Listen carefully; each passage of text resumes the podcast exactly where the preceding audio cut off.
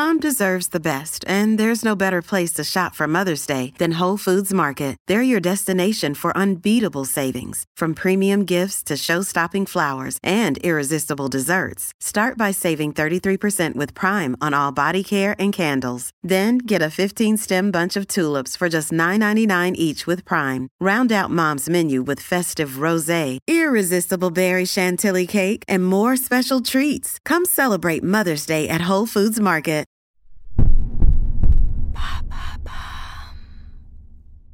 Pourquoi est-on déprimé après l'amour?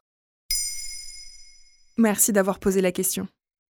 S'il vous est déjà arrivé d'avoir le blues après avoir fait l'amour, sachez que vous n'êtes pas seul. Le sex blues ou dysphorie post-coïtale serait même ressenti par 94,3% d'entre nous, selon une étude publiée en 2020 dans le Journal of Sexual Medicine. Nous serions également 46,6% à ressentir ce spleen après s'être masturbé. Les symptômes peuvent différer allant de la tristesse à la frustration et au changement d'humeur pour les femmes, au sentiment d'être malheureux et au manque d'énergie pour les hommes.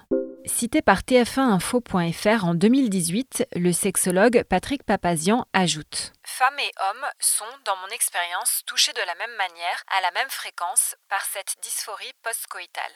La différence, c'est que les femmes l'expriment davantage, verbalement et dans leur comportement, les hommes ayant tendance à se réfugier dans le sommeil pour éteindre ce début de blues. Et comment explique-t-on ces symptômes? Maya Mazorette, autrice et chroniqueuse spécialisée en sexualité, précise sur le monde.fr que nous sommes inégaux face aux décharges hormonales. On peut se sentir vulnérable, désemparé, dégoûtant, honteux, voire déprimé. Et effectivement, il y a une explication biologique à tout ça. La sexologue Deva Bronsi, interrogée sur Psychologie Magazine en 2019, indique que la production d'hormones telles que la dopamine chute brutalement après un rapport sexuel. Cela peut être ressenti comme un état de manque pour certaines personnes. Eh oui, il est en manque. Également, l'amygdale située dans le cerveau se remet en situation d'alerte et cela peut être vécu de manière désagréable. C'est aussi psychologique, non? Sur le plan psychologique, certaines personnes seraient plus sensibles au fait de défusionner, c'est-à-dire de passer d'une connexion à la gestion de la solitude. La fin du rapport sexuel est alors vécue comme une sorte d'abandon. Enfin, dans une autre étude datant de 2011 et publiée dans International Journal of Sexual Health, les chercheurs notent que 25% des femmes en proie au sex blues auraient subi au moins une agression sexuelle avant l'âge de 16 ans. Cela signifie que ces symptômes post-coïtaux peuvent être le signe d'une résurgence de traumatisme. Que peut-on faire pour atténuer cette mélancolie? Ces sentiments de tristesse ou d'anxiété ne doivent pas inquiéter, à moins d'être le signe d'un abus bien sûr, ou s'ils viennent perturber le quotidien d'un couple par exemple. Comme le rappelle la sexologue Deva Bronsi, ces émotions sont la conséquence d'un état émotionnel intense. Se sentir débordé après l'amour n'a finalement rien d'étonnant.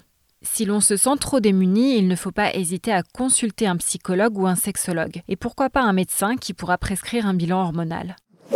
Sinon, le simple fait de communiquer ses émotions avec son, sa ou ses partenaires peut s'avérer très utile pour identifier les besoins de la personne concernée. Par exemple, un besoin de câlin et de connexion ou à l'inverse, un besoin d'être seul. Car en matière de sexualité, les émotions ressenties sont parfois contradictoires. Maintenant, vous savez, un épisode écrit et réalisé par Émilie Drujon. Ce podcast est disponible sur toutes les plateformes audio et si cet épisode vous a plu, n'hésitez pas à laisser des commentaires ou des étoiles sur vos applis de podcast préférés.